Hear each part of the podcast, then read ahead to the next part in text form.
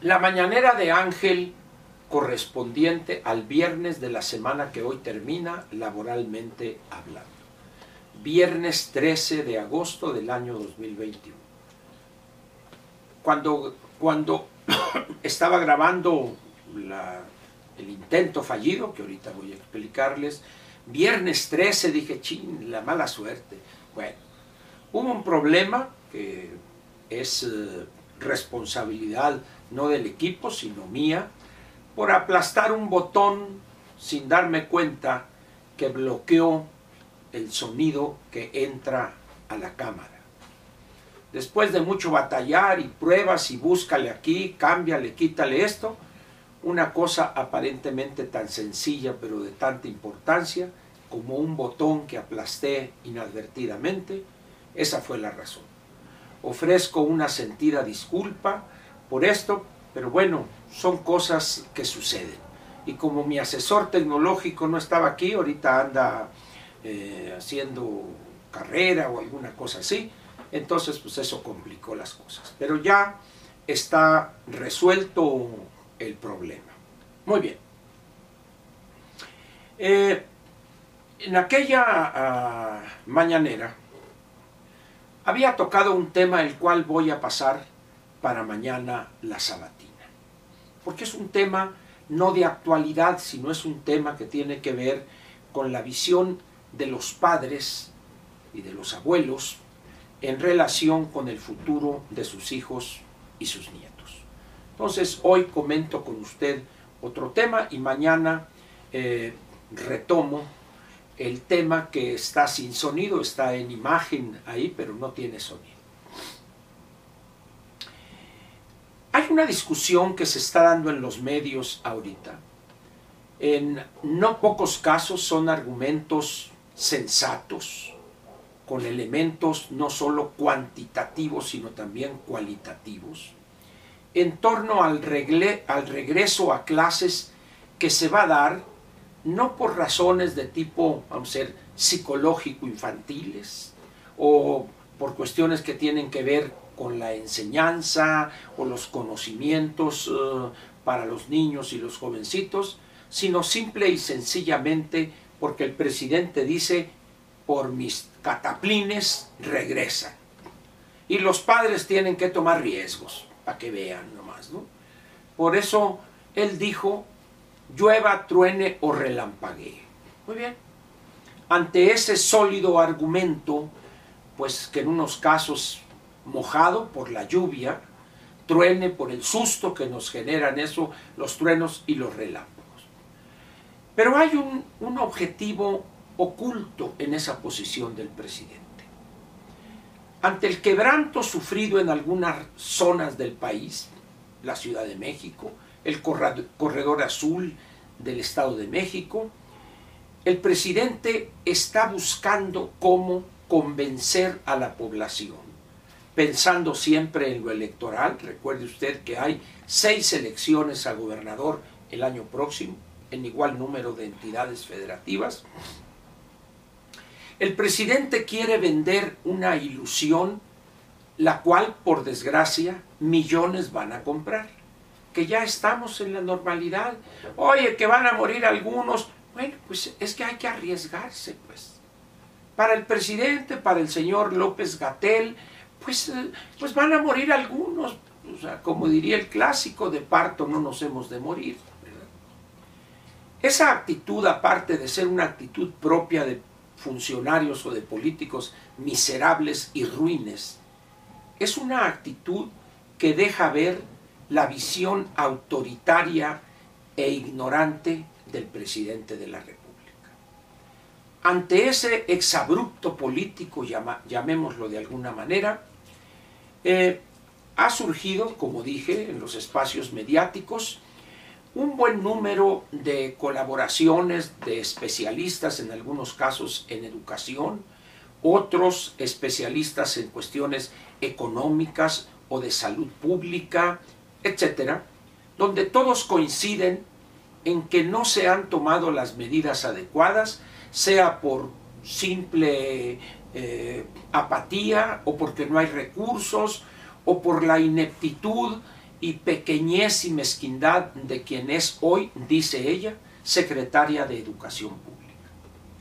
Al presidente, pues, lo único que lo mueve es lo electoral y dentro de ese gran objetivo juega un papel importante la sensación o el mensaje de normalidad.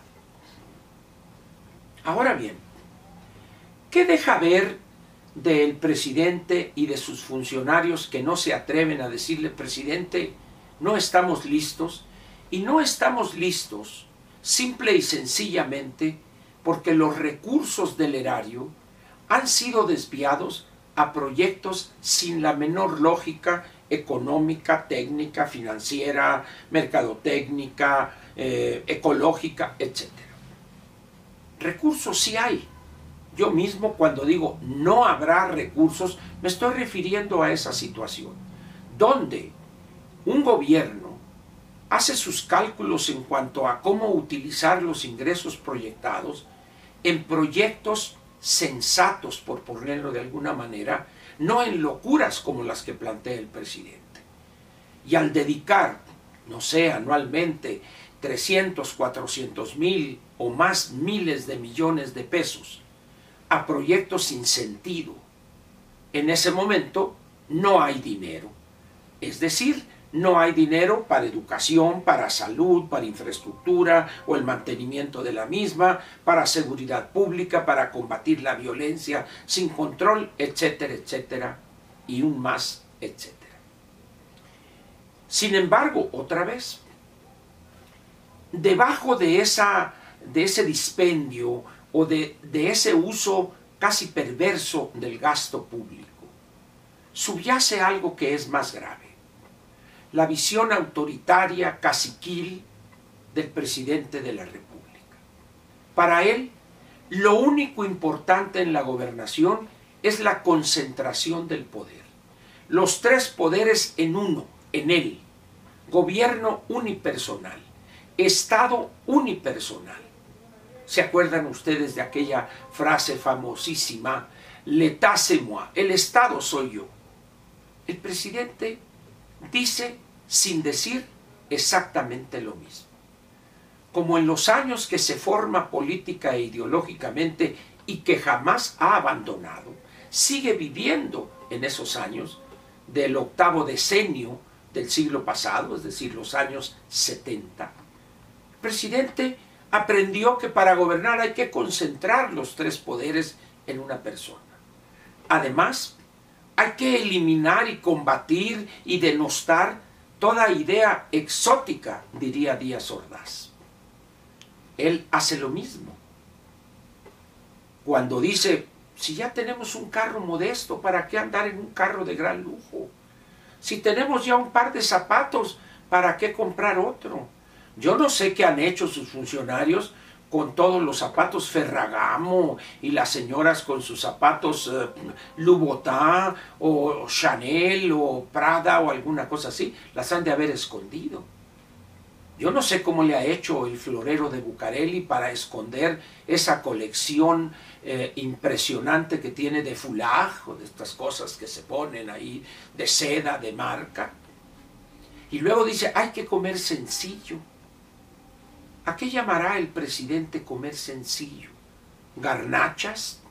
¿O de esas cosas fritas en un aceite eh, utilizado una y otra y otra vez, con severos peligros para su salud? No sé. No ha explicado eso el presidente.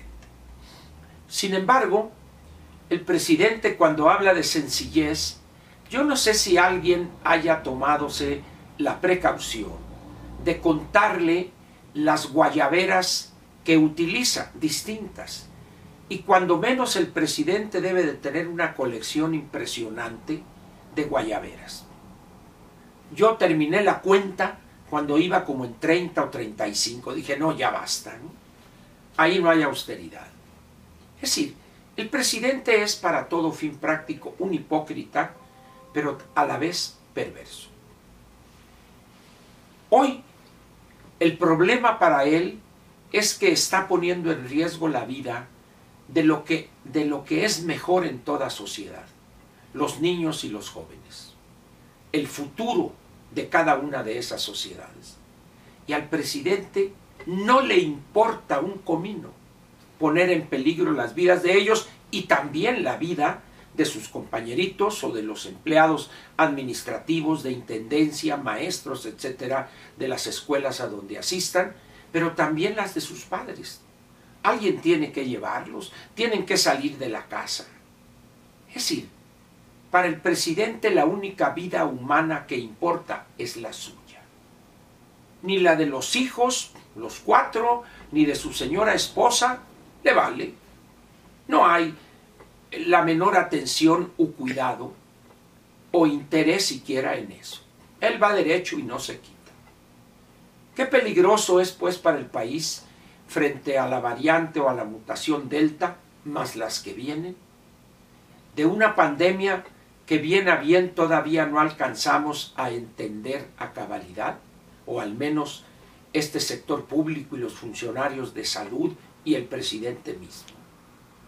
Y quizá por encima de esa gravedad esté indubitablemente el servilismo y la disposición a aprobar de manera silenciosa, con un silencio cobarde y cómplice, de prácticamente todos sus funcionarios. Grave pues, grave pues la situación que enfrenta hoy el país. Ya como están las cosas, diría el clásico, mal empieza la semana para aquel que van a colgar el lunes. Yo parafrasearía eso y diría, mal empieza el sexenio aquel país donde el ganador tomará posesión el 1 de diciembre del año 2018. De haber dicho yo esta frase allá por fines de noviembre del año 2018, hoy podría estar diciéndole a muchos, se los dije. Pero no importa la no oportunidad, yo repito, mal empieza, un mal empieza el gobierno, ese país en el cual tomará posesión un triunfador como López Obrador el 1 de diciembre del año 2018.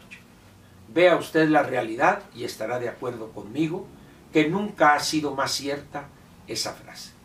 Gracias y nos vemos mañana en la sabatina donde ya tocaré el tema que quedó nada más con imagen pero sin sonido y es un tema del mayor interés sobre todo si usted tiene hijos adolescentes o ya en los primeros años del nivel superior y si usted es abuelo con nietos en esos mismos grados creo que sería de interés estar conmigo aquí en la mañanera de Ángel Sabatina.